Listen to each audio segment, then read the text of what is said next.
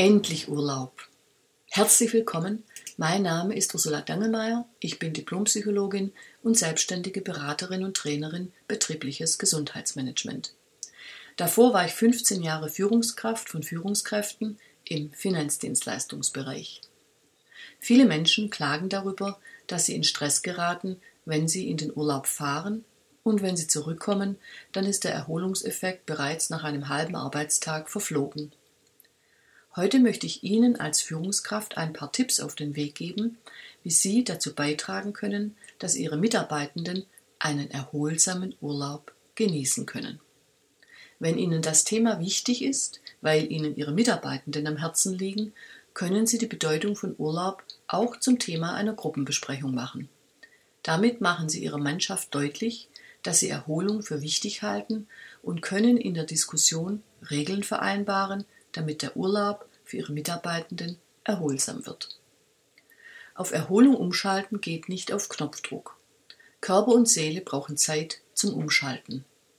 Im Sinne der Fürsorge sollten Sie die Mitarbeitenden daran erinnern, dass sie möglichst keine Termine mehr auf den letzten Arbeitstag legen, sondern ihnen Zeit lassen für das Aufräumen des Arbeitsplatzes, Regelungen über Abwesenheitsvertretungen Umstellen des Telefons und Einstellen des Abwesenheitsassistenten im E-Mail-Programm setze ich als selbstverständlich voraus. Vielleicht gehen Sie noch einen Schritt weiter und überlegen mit Ihrem Team, wie Sie es schaffen, dass ein Mitarbeiter nach dem Urlaub nicht über einem vollen E-Mail-Eingangspostkorb gleich wieder in Stress gerät. Manche Unternehmen haben dafür sogar Automatismen eingesetzt, die den Sender einer E-Mail darauf hinweisen, dass sich der Empfänger im Urlaub befindet und dass die Zustellung deshalb blockiert wird oder das E-Mail an einen anderen Mitarbeiter weitergeleitet wird.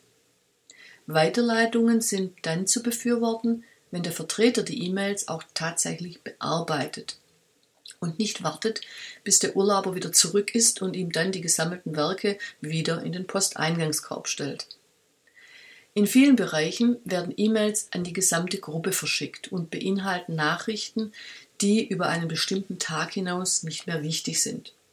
Beispielsweise, wenn man sich zum Mittagessen treffen möchte oder dass Herr Huber heute Geburtstag hat und dass man zum Gratulieren vorbeigeht oder die Suche nach einer bestimmten Akte.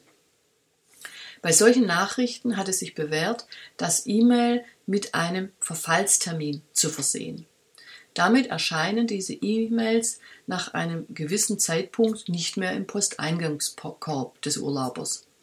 Und glauben Sie mir, die Zahl kann je nach Gruppengröße und Aufgabengebiet beträchtlich sein. Hier gilt es zu vereinbaren, bei welchen E-Mails eine solche Verfallbarkeit eingerichtet werden soll. Sie sollten Ihren Mitarbeitenden ermöglichen, den Urlaub ohne Arbeit zu genießen machen Sie den Mitarbeitenden deutlich, dass Sie nicht wollen, dass E-Mails vom Urlaub aus gecheckt werden. Und natürlich gehört auch dazu, dass keine Aufgaben mit in den Urlaub genommen werden dürfen. Falls ein Mitarbeiter erreichbar sein muss, dann vereinbaren Sie feste Uhrzeiten, an denen er im Ausnahmefall angerufen wird. Selbstverständlich gelten diese Regeln oder sollten diese Regeln auch für Sie selbst gelten, denn Sie sind schließlich das Vorbild für ihre Mitarbeitenden. Damit der Erholungseffekt möglichst lange anhält, sollten Sie den Mitarbeitenden eine Anwärmphase ermöglichen. Der erste Arbeitstag nach dem Urlaub sollte so gestaltet werden, dass der Mitarbeiter nur einen einzigen Termin hat, und das ist das Willkommensgespräch mit Ihnen. Dabei geht es nur darum nachzufragen, wie der Urlaub war, dass Sie sich freuen, dass Herr oder Frau X wieder da ist und darüber zu informieren, was in der Zwischenzeit los war.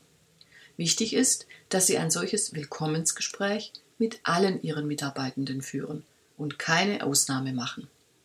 Denn alle Ihre Mitarbeitenden brauchen Ihre Wertschätzung. Noch eine Kleinigkeit möchte ich hier erwähnen, da ich es auch schon anders erlebt habe. Lassen Sie es zu, wenn Mitarbeitende Fotos vom Urlaub oder sonstige Souvenirs mitbringen und am Arbeitsplatz aufstellen. Damit kann sich der Mitarbeitende leichter den Erholungseffekt in den Arbeitsalltag zurückholen und zusätzlich kann ein Foto oder ein Gegenstand auch ein guter Gesprächsaufhänger sein. Solange es am Schreibtisch nicht aussieht wie bei Hempels unterm Sofa, sollten Sie die individuelle Gestaltung des Arbeitsplatzes für mehr Wohlbefinden des Mitarbeitenden ermöglichen. Ich wünsche Ihnen einen erholsamen Urlaub. Tschüss, bis zur nächsten Folge. Ihre Ursula Dangelmeier.